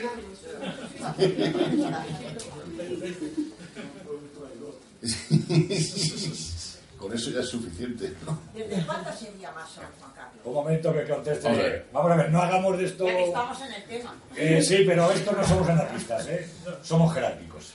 La persona esta que tenía hilo directo eh, es- y las, las notas están publicadas, las notas que le pasaban a Franco, esta persona, con una iniciales que era ADS, parece ser que era una señora. Vamos, hay constancia de que era una señora, de que no era un caballero. Literalmente le dice que desconfíe de don Juan y dice literalmente, lo que pasa es que no lo tengo aquí, pero dice algo parecido como que es un hombre muy, muy poco fiable y es un hombre, digamos, de condiciones intelectuales, lo dice de otra manera, pero para entendernos si no resultar ofensivo, un hombre de condiciones intelectuales más que, más que, digamos, eh, no criticables, sino de poca confianza, es decir, es un hombre de pocas luces, se pueden venir a decir, y con el que se, Como el hijo. es, bueno, como la mayor parte de los borbones, por. Y condiciones intelectuales limitadas y de, y de poca confianza. Pero no dice en ningún momento, o sea, el informante que tiene que tenía Franco en la asociación ma- masónica, la AMI, nunca le llega a decir que don Juan se hubiera hecho masón. Lo que sí es cierto es que se rodeó de masones, pero tampoco quiere decir eso que sea masón. ¿Y Juan Carlos qué eso? Eso vamos por partes, ¿no? A ver, por favor, No vamos si- a llevar un poco el orden, que hable él, que me pregunte quien quiera. porque Estamos convirtiendo esto en un parlamento. No se puede decir que don Juan sea masón porque no hay ninguna constancia de que lo sea. El informante que tenía Franco le dice que no es que sea masón, pero que es una persona que no se fiar en absoluto, sobre todo por su falta de coherencia y de, y de, y de lealtad a una determinada política y sobre todo por su falta de, de- de- de luces. Y con lo que respecta, y bueno, lo que pasa es que luego, como hemos dicho antes, uno de sus hombres de confianza en el, el consejo, en el que se llamaba Consejo de Don Juan, era Pedro Sáenz Rodríguez, que sí era, era masón. Pedro Sáenz Rodríguez, no sé si antes lo he comentado, antes de que se me olvide, era el testaferro de la Casa Bauer en España. La Casa Bauer era a su vez los testaferros de la Casa Rothschild en España. Es decir, el hombre de confianza de los negocios de Bauer y por tanto de Rothschild en España era Pedro Sáenz Rodríguez. Con tal, era un hombre vinculado a los intereses del sionismo y por tanto era un hombre cabalmente masón desde los pies a la cabeza. Pero eso no quiere decir que don Juan fuera masón. No lo sé, o sea, no tengo ni idea. En el caso de Juan Carlos me pasa exactamente lo mismo. Es decir, él colabora eficazmente y digamos que es el hombre que lanza la rueda eh, para que todo el sistema funcione en la dirección en la que estamos en la que hemos ido. Y evidentemente eso está claramente en coordinación con los intereses de la masonería internacional y de esas organizaciones ya que exceden a los intereses de la masonería, que estamos hablando es el Club CFR, Skull and Bones, en fin, todas estas organizaciones que se han creado en el mundo, casi todas ellas controladas por servicios de inteligencia anglo-norteamericanos, eh, que van en esa dirección y que además se corresponde con toda la trayectoria anterior. Es decir, todo lo que estamos viendo en España, como he dicho antes, ya lo hemos vivido nuestras generaciones anteriores. Y en eso colaboró eficazmente la masonería. ¿Quiere decir esto que Juan Carlos sea masón? Pues a mí no me consta. No lo sé. Pero bueno, lo que, lo que la labor que está haciendo la masonería ha hecho bajo su gobierno. En concreto, Casito a Javier Escolambón, ahí pertenece el expresidente Aznar, es donde se fraguó la guerra de Irak. El sencillo motivo no era ni más ni menos que Saddam Hussein, un hombre bastante más estable, más honesto de lo que ha quedado allí, propuso a ver, hacer una apertura económica y vender el petróleo a cualquier moneda legal. Como hasta entonces, igual que ahora, había que comprar dólares para comprar petróleo, Estados Unidos había convertido su moneda en una moneda de inversión, porque la vendía más cara y luego con esto había que comprar. Saddam Hussein dijo que no, que vendría en euros y todo, y llegaron, hicieron la guerra destrozaron. Claro, los Bush eran los de los dólares. Eh, ¿Qué interés podría tener el señor Aznar? No lo sé, pero la and Bull le está pagando 180.000 euros al año. No sé si lo tendrá interés o lo tiene ahora. Y no olvidemos el cuarto de las Islas de los Azores, el famoso Blair, y el eterno presidente de Europa, el portuguesito este, que parece una degeneración de la cara del de los morancos. ¿Alguna pregunta más? Sí, Procediendo al momento del lanzamiento nacional, la pregunta es, ¿el general Cabanellas era solo republicano o también era masón? Y si era masón también, como Franco sabiendo que tuvo... Bueno, no, no. Segunda, segunda. ¿Qué Podellano era solo republicano? Pues vamos, Tercera pregunta, que pasamos muchos años después. La reina Sofía está yendo al club Wimbledon, constantemente. ¿De qué va Sí. Eh, el alzamiento nacional hay una serie de militares que se, que se suman al alzamiento nacional porque están dentro del alzamiento nacional, comprometidos desde, prácticamente desde el principio. Y hay otros militares que se suman porque están ahí, porque están ahí dentro. Y solo tenían dos posibilidades, o sumarse o no sumarse. Pero vamos, no sumarse es...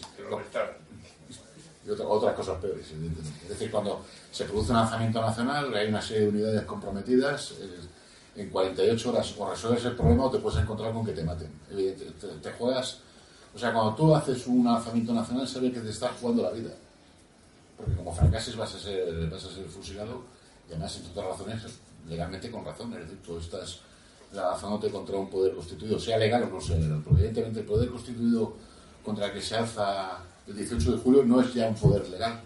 Ha, infringido su propia normativa, como ya dije la otra, en la otra conferencia, porque suspendió las garantías constitucionales, eh, cesó al presidente de la República cuando no tenía ningún motivo, cuando no tenía legalmente las facultades para hacerlo, y además empezó a detener a todos a todas las personas. No, y aparte que dejó sin competencia a los tribunales de justicia Sí, sí, lo lo que puso, violó, es que- lo puso en manos de comités de partidos y sindicatos. Suspendió las garantías constitucionales nada más tomar el poder. Es decir, la propia Constitución, el, el gobierno la, la infringe.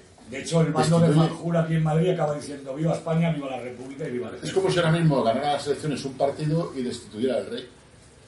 Pues es lo que hizo el Frente Popular, destituyó al presidente de la República, no tenía facultades para hacerlo, suspendió las garantías constitucionales y acto seguido empezó a detener a los políticos, entre ellos José Antonio Primo de sabemos. Por lo tanto, el poder constituido no era legal, pero tenía el poder. Entonces, los que se alzaban tenían dos posibilidades, o triunfar o morir. Es decir, eh, si no triunfaban iban a, iban a fusilarlos. Entonces, en, en 48 horas, cuando una unidad militar se alza, el que está dentro de la unidad militar, aunque no esté comprometido, tiene dos posibilidades. O me alzo con Carlos, o sé, o sé que Carlos me va a matar. Gracias por darme el mejor papel. No, el que está a mi lado.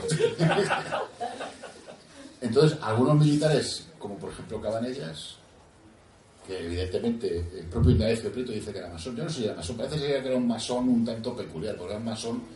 Los masones normalmente. Prieto, era un hombre que le gustaba mucho las cafeterías y le gustaba presumir de que era masón, lo cual le convierte en un masón atípico, porque los masones normalmente, salvo en circunstancias muy especiales, no les gusta salir a la luz pública. Entonces, todo, todo apunta a que en efecto Cabanellas era masón, como le pasó por otra parte también a Aranda. Aranda también se sumó al golpe Parece ser, según dice todo el mundo, porque le pusieron una pistola en la sien. Y dijeron, firma, y firmó. Claro, no hay nada más que discutir. Keipo Diano, sin embargo, sí que se alza por su... eh, nadie cuenta con Keipo Diano. Todo el mundo piensa que Keipo Diano no va a alzarse con el, con el régimen. Lo que pasa es que Keipo Diano era consuelo y amigo de Alcalá Zamora y Alcalá Zamora le habían cesado y prácticamente le habían puesto en la frontera. Pues Keipo Diano, por, por odio, por venganza o por la razón que fuera, se junta al lanzamiento nacional. Se convierte prácticamente en el virrey de Andalucía y hace algunas cosas que la verdad es que no fueron muy, muy justificadas ni justificables. Pero bueno, luego Franco también se lo consiguió quitar del medio. Keipo ya no, yo no tengo constancia de que fuera masón, porque Alcalá Zamora no era masón. ¿eh? O sea, yo creo que Keipo era un republicano de aquella manera, como lo sabía, pero no, no creo que fuera masón. Había otros eh, miembros de la masonería dentro, dentro del régimen de Franco, como he dicho antes, más cualificados, como, como Teresa Rodríguez. La familia de la ex reina, ¿sabes? no sé si sabéis que cuando, cuando Juan Carlos le dice a Franco que se va a casar con Sofía, Franco le dice, la familia de Sofía prácticamente todos son masones.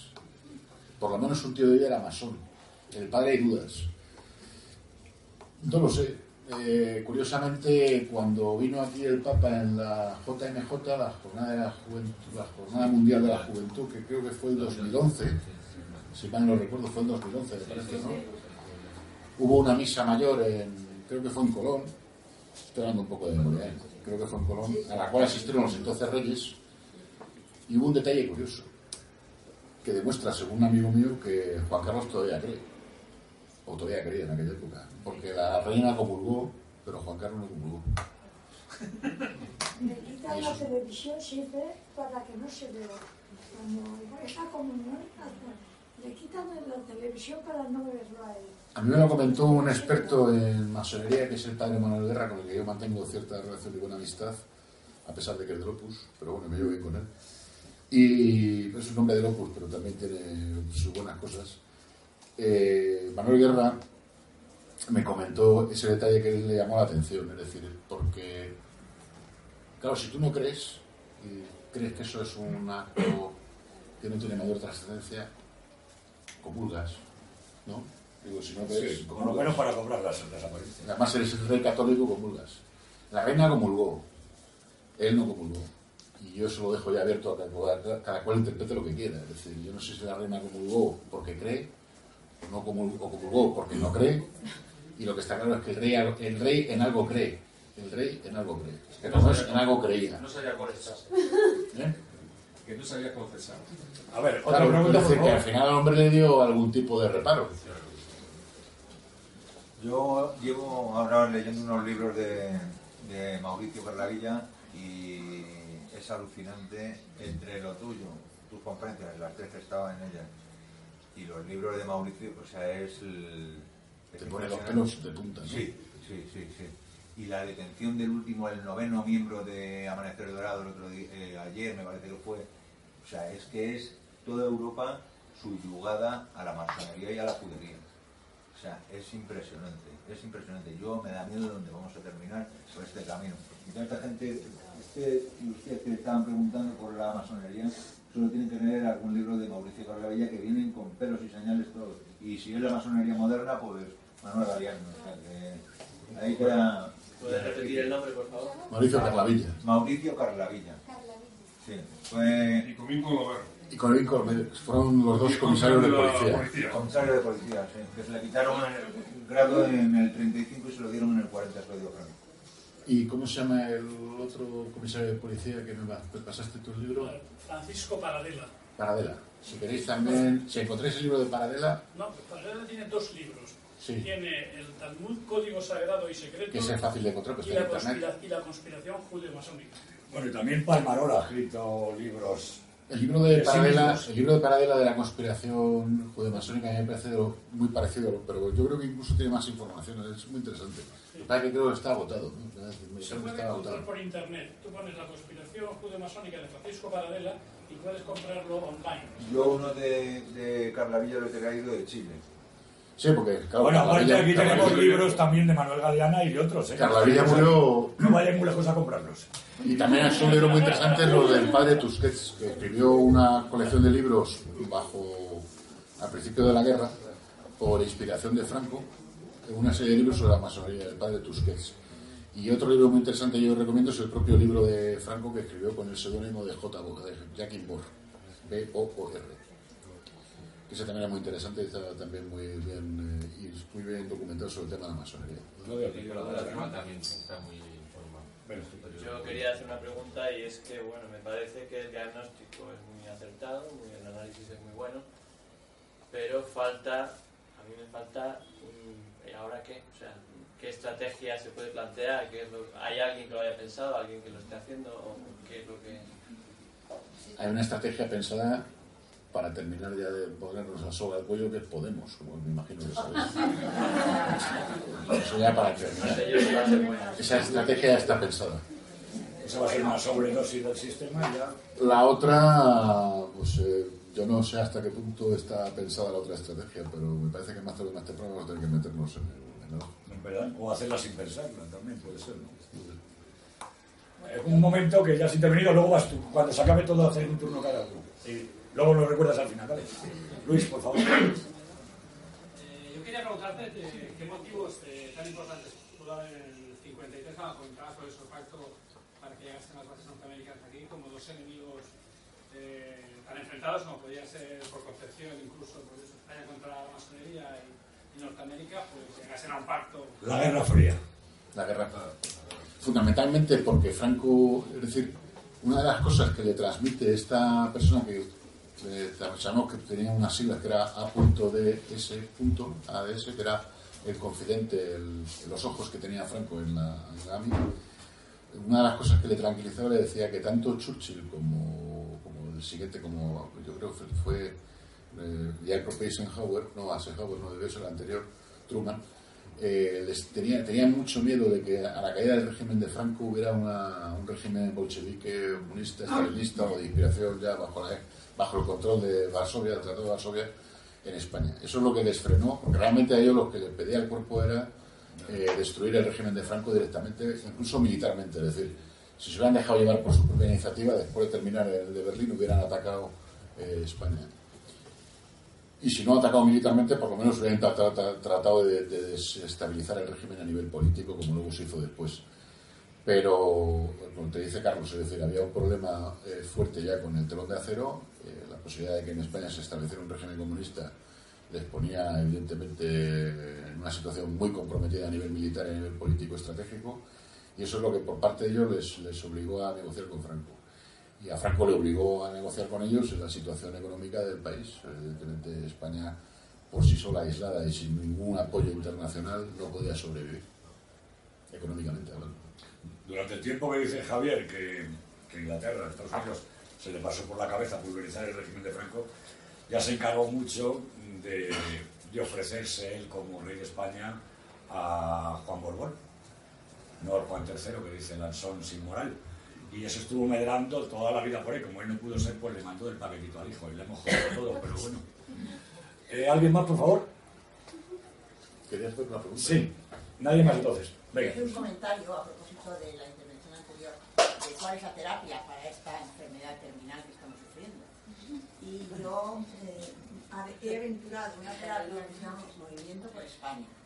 ¿vale? Es la última, eh, la última baza que nos queda, que es informar a la gente de lo que nosotros sabemos, compartir con los demás lo que sabemos, la verdad de España y hacerlo pues, eh, pues, de muchas maneras que tenemos organizadas desde el Movimiento por España, que con la página del blog y con la página de Facebook, y coordinarnos nosotros, y tantos más, que cada vez somos más, porque nosotros tenemos un grupo en Facebook que se llama Franco sobre la verdad, que somos ya casi los 4.900, 4.885 éramos hace un rato, entonces, bueno, somos muchos los que pensamos como nosotros, pero estamos disgregados, no estamos coordinados ni estamos actuando. Entonces tenemos que eh, salir de nuestra endogamia y salir a la sociedad y hacer lo que podamos, nosotros también, eh, que podemos mucho, mucho más de lo que creemos, y de una forma unida. Entonces a la salida os daré estas octavillas para que en el blog. Bueno, con tu permiso te voy a responder. La verdadera terapia se llama Revolución Nacional Sindicalista. ¿Por qué no lo hacéis? Al- no, no, ¿por qué no lo hacéis vosotros? Te recuerdo que aquí casi toda la dirección, de- entre ellos mi jefe nacional que está aquí, tiene cua- cuatro procedimientos pendientes por la democracia de las no tengo la culpa de eso. No, no, si yo no lo tengo. Yo te- si tú hablas propaganda de tu partido, yo voy a hablar del mío. No, no es un partido. O de tu movimiento, yo voy a hablar del mío. No, no, es que no es un partido. Precisamente quiere evitar eso que tú estás diciendo. No, a ver. Eso es lo que ha destruido la- el movimiento por España. Esa actitud que tú tienes Hombre, ahora mismo. Y- Esa. y si Esa puedo, la destruyo más. La unidad de los españoles. Y si puedo, destruyo más de el movimiento por España. españoles. No, no, no, no. Soy falangista y estamos en la sede de la falange. no, hay que unir. Hay que unir bajo los postulados de quién. Habéis comido ni habéis España. ¿Y cuáles son los postulados de España? ¿La democracia es uno de ellos? No, el movimiento. No, la democracia es uno de ellos. ¿El movimiento democrático? La unidad sí. La unidad sí, la impedido. ¿El, el- el movimiento democrático, sí o no? ¿Es liberal, sí o no? La democracia orgánica creo que es la base No, fundamental se de refiere al movimiento nacional. No, no, el movimiento nacional. claro. Se refiere al movimiento nacional. no es más que la falange. El movimiento nacional ¿Queréis saber el se acabó con la falange. ¿Eh? Se acabó con la falange. ¿Vale? O sea, vosotros no sois la última El movimiento Coca-Cola nacional se acabó con la Y ese es el error que habéis tenido. Nosotros- hecho mucho, mucho daño al movimiento nacional. Carlos, no es te el pasa el empezado mismo, te esto. pasa. Él es el que no, usted nos tiene que decir. Vamos a ver, él, me ha respondido Hemos venido a oír a ese señor. No, no, no ahora estoy con un coloquio y a mí me han agredido y yo respondo. Hombre, por favor, no me podría defender. Señora, silencio, por favor. Está hablando la señora. No, porque esa no es la actitud que tiene que sacar España. Esa es la actitud que ha hundido España. Adiós, señora. ¿Alguien quiere hacer una pregunta más? ¿Por ahí hay alguien? Sí, por favor. Muy simple, en un libro de don Ricardo de la Cierva, cuyo título no recuerdo, demuestra con todo lujo de detalles que el presidente Zapatero era efectivamente masón. Da el nombre de la logia, da el número mm, que él llevaba como masón. ¿Qué de cierto hay en esto? Hay dos informaciones que yo he leído al respecto. Una, la de Ricardo de la Cierva, pero que le llega de Estados Unidos, no dice exactamente la fuente. Y otra del propio Padre Guerra en el último libro que publicó, que se publicó dos años, dos o tres años, que también hace referencia a que Zapatero es, grado 18 de la masonería, pero concretamente dice que se hizo una logia en Austria, dice el Padre Guerra. Pero claro, son informaciones. eh, El padre Guerra tiene una fuente de información, tiene varias fuentes de información, pero tiene fuentes de información dentro de la propia masonería, porque hay propios masones que llega un momento en que es tal el grado de degradación. La gente cuando entra en la masonería normalmente tiene algún tipo de formación, es parte de alguna formación, no, no es un ente que surja de, de- la nada, es decir, la gente que ha vivido en una sociedad occidental como la que vivimos nosotros, algún valor le han impregnado en su infancia, en su juventud, por precario que sea, ¿no? Entonces hay mucha gente que llega al grado de degradación tan importante que se arrepienten de ser masones y unos vuelven al seno de la Iglesia Católica, otros vuelven a, pues, hacen otro tipo de organización. Entonces estas personas acaban informando a ciertas personas de, de las- de los entresijos de la masonería. Y parece ser que al padre de guerra alguien le informó de que, de que Zapatero se había hecho masón en, Austria. Pero bueno, eh, sí, a mí me da igual que Zapatero sea masón, o que deje de serlo, o que lo sea Rubalcaba o que deje de serlo. La política que han hecho es la política que preestablece, que preconiza la masonería. Yo estoy convencido de que en el gobierno de Zapatero seguramente no hay masones, o no hubo masones, pero hacían la política que le dictamina a los masones. Que eso, eso es lo grave. Eso es verdaderamente grave. Hay un, un masón en España hacia el cual yo siento una gran admiración porque fue un gran español. Estaba entre los generales que acordonaban todo el entorno de Isabel II, uno de ellos, el general Prim, hacia el que yo siento una gran admiración porque, dicho aquí privadamente, si el general Prim no lo asesina en aquella noche de diciembre de 1870, tal vez en el trono de España ya no se sentarían los Borbones. Bueno, permíteme que le conteste brevemente lo guasto. Prim, efectivamente, era un general liberal monárquico eh, antiborbón y la actitud en España, si la consideramos en territorio peninsular, fue bastante decente. Pero su actitud con relación a la América española no mandó las tropas ni quería mandar tropas para luchar contra los separatistas de allí. Entonces Prim, como buen masón, cometió también, o sea, cumplió su cometido. La parte española, innegable. Pero la parte española también era de ultramar, ¿eh? Y ahí el hombre estuvo muy de acuerdo con los independentistas. Ahora posiblemente Javier añada algo más. Que lo mandó matar otro venga. general Serrano. Sí, sí, no, que le mató él personalmente. De todas maneras, yo tengo, sigo teniendo muchas dudas al respecto de que Prim fuera masón. Punto uno. Porque realmente no hay ninguna. Es cierto que le hicieron un funeral masónico aquí en la Basílica de la Virgen de Atocha. Le enterraron, bueno, le hicieron un funeral, un rito funeral, funerario masónico que está descrito por una fuente y además reproducido por el propio Benito Pérez Galdós en los, episodios nacionales.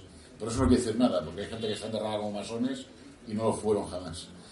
Eh, yo tengo muchas dudas que Prim fuera masón. Prim, de hecho, cuando le pintaron el retrato este que está con la casaca militar, le regaló la casaca militar con la que había estado en la batalla de Castillejos al pintor. Y luego el pintor pasó los años descubrió que llevaba una en, la, en los dentro del forro de la, de la, de la guerra militar a la altura del corazón llevaba una esta del Sagrado Corazón de Jesús. Parece detente.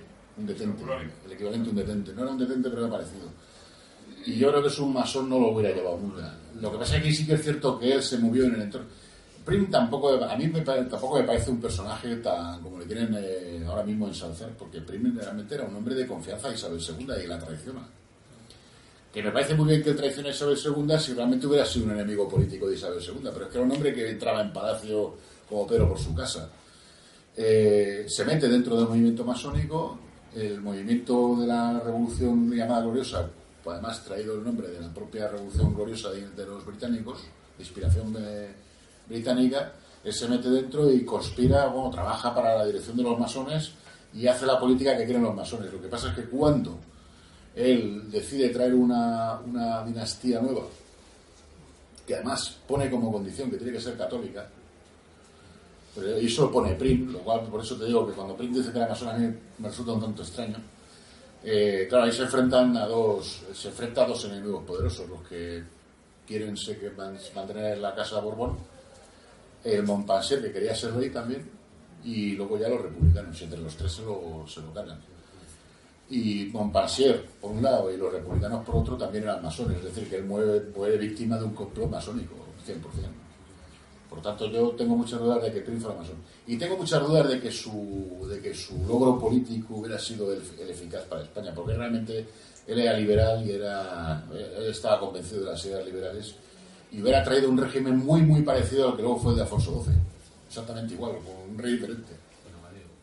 Con Amadeo, que hubiera sido lo mismo, es decir, con, con caciquismo, con masonería, con, con élites, con individualismo, con falta de política social, con falta de política nacional. Eh, Como te ha dicho antes Carlos, no se preocupó por el tema de Cuba, incluso parece ser que Cuba hasta intentó de negociar una posible venta. Y se negó a mandar tropas en plan O sea, yo no tengo tampoco el menor aprecio por la figura de Prima, que a pesar de que lo quieran convertir en un ídolo porque era antiborbón. No todos los antiborbones son buenas, pero ya lo sabemos. Es decir, mucha gente que luchó contra los borbones no son de los nuestros, como todos sabemos. ¿Alguna pregunta más? Bueno, pues voy a anunciar que el próximo sábado, que el próximo viernes, que es 18 de julio, o con documental o con presentador, eh, haremos aquí un acto represent- vamos, no representativo, sino alusivo a esas fechas, lo que pasó y, y por qué pasó. Y luego el 21 a las, 9 de la, a las 9 de la tarde en el cuartel de la montaña, como todos los años, rendimos honor a nuestros caídos, a los falangistas que murieron por España, aunque algunos dicen que los falangistas hemos hecho mucho daño en España, y en nombre de mis caídos, en nombre de mis camaradas, en nombre de mis jefes nacionales, en nombre de mis padres que eran falangistas, os digo que jamás vamos a pedir perdón a nadie por ser falangistas. Todo lo contrario, jamás lo pediremos. Muchas gracias.